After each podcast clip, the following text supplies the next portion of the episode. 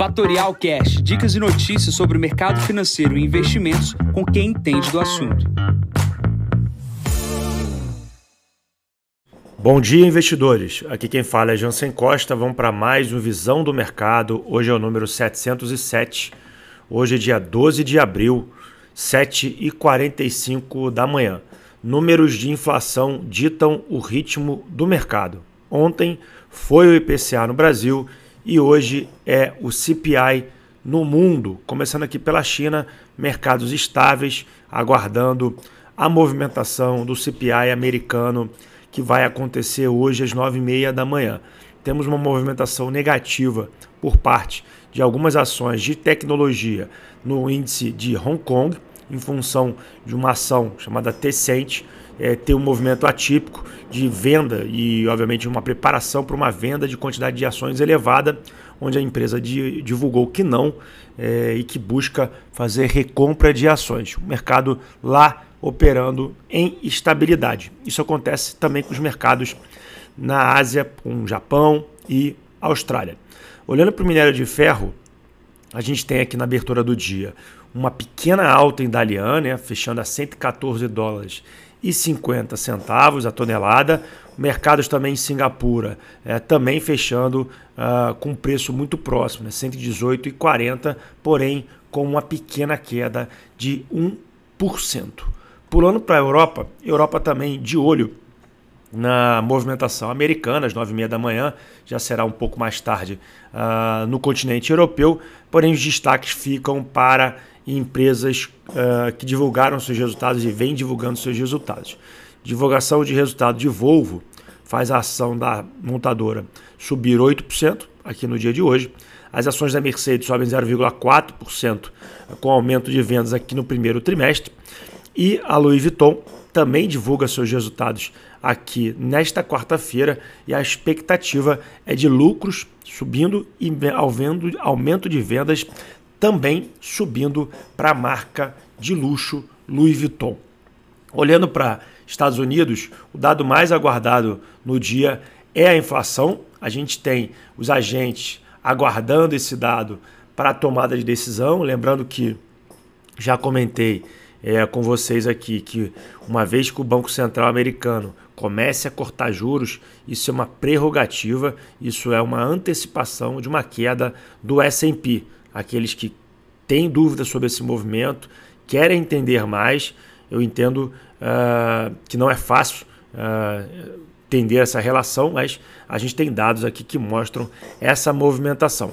Quando começar a cortar juros, teremos queda no S&P. Um banco americano chamado Wells Fargo disse isso aos seus clientes e projeta o S&P caindo dos 4.100 pontos para 3.700 pontos em, é, em uma queda da taxa de juros. Tá? O aperto monetário ah, do Banco Central americano parece estar no fim. Hoje o CPI, se vier acima das expectativas, impulsiona ainda mais um novo aumento. Porém, o mercado está ali antecipando, tentando uh, entender como é que e quando o Banco Central americano vai parar de subir juros. A expectativa é que a continuidade aconteça com 0,25 pontos percentuais. É, a gente também tem a divulgação da ata né, do último comitê, isso vai acontecer na parte da tarde, para ter indícios de como que o, a, o comitê lhe deu, lhe falou o que, que aconteceu sobre o problema que aconteceu com os bancos, principalmente com o Silicon Valley Bank. Como eu comentei, resultados corporativos essa semana, principal dia é a sexta-feira, que tem os principais bancos nos Estados Unidos. Pulando para o Brasil, ontem o grande destaque foi o IPCA. O IPCA ontem saiu abaixo das expectativas, com destaque para o núcleo da inflação, que desacelerou bem. Esses números de núcleos é, fazem aí é, ter uma perspectiva positiva para o início do corte de juros aqui no Brasil. Esses núcleos também é, tiveram a, dispers a, dispersão da inflação ah, abaixo também, diminuiu a dispersão, mostrando que a taxa de juros em níveis mais elevados, do jeito que a gente está vendo aqui hoje, está começando a restringir esses aumentos. Isso é importante, isso é um bom sinalizador para o Banco Central. É claro que o Banco Central olha para outros dados, mas o mercado gostou ontem já falo o que aconteceu no mercado brasileiro. É, porém, o, o dado de inflação ontem ditou o mercado brasileiro ontem, que foi um grande destaque descolado do mundo. Para os dados de hoje que a gente tem aqui é, na agenda, basicamente a Simone Tebet confirmou ontem que a, que a âncora fiscal será enviada ali após. É, na próxima semana, né, junto com a, a, a, o projeto de lei aí da LDO, é, algumas coisas, segundo ela, não foram fechadas com, com o presidente uh, Lula e esse texto não fechado uh, vai ficar aí sendo enrolado até Lula voltar da China. É, bom, falando sobre o principal destaque de ontem, é, as bolsas ontem subiram de maneira bastante forte. É, a bolsa brasileira subiu 4%, o dólar caiu para 5,02, chegando a tocar alguns momentos abaixo de 5, de 5 reais para cada dólar. O destaque ficou para as small caps subindo ali 17, 13, 20 é, por cento empresas fora do índice.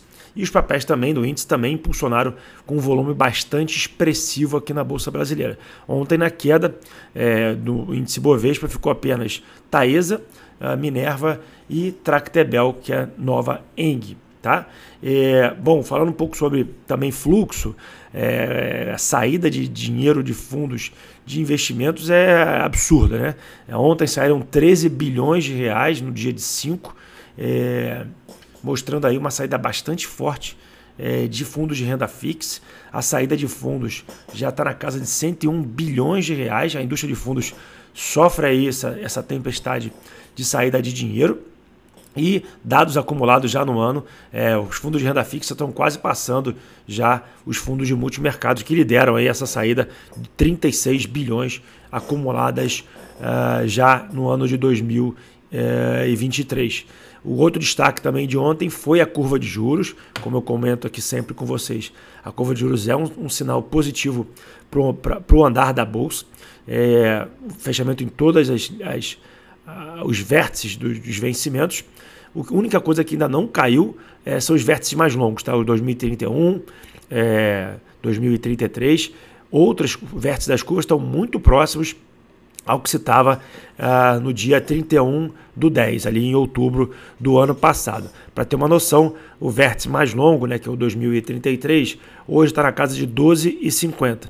E uh, em 31 do 10 estava em 11,50. Faltou cair um ponto base, uh, ah, 100 pontos base uh, para voltar ali para o patamar anterior. A bolsa naquele momento estava acima dos 110 mil pontos. Na agenda de hoje, como eu comentei, destaque total às 9h30 da manhã, que será divulgado uh, o CPI. Isso pode ser, pode dar o, o teor de, do, do, mercado inteiro do dia de hoje. E às 15 horas temos a ata divulgada do Fed.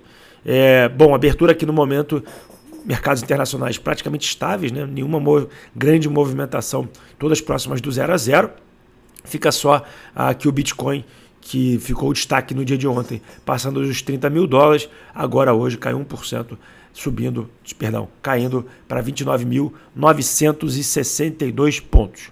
Bom, eu fico por aqui, desejo a todos uma ótima quarta-feira. Encontro vocês amanhã para mais uma atualização, um podcast Visão do Mercado.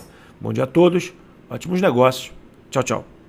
E esse foi mais um Fatorial Cash. Para mais novidades e dicas sobre o mercado financeiro e investimentos, siga Fatorial no Instagram, @fatorialinvest. Para conteúdos exclusivos, entre no nosso Telegram, Fatorial News Informa. Para saber mais sobre a Fatorial, visite o nosso site fatorialinvest.com.br.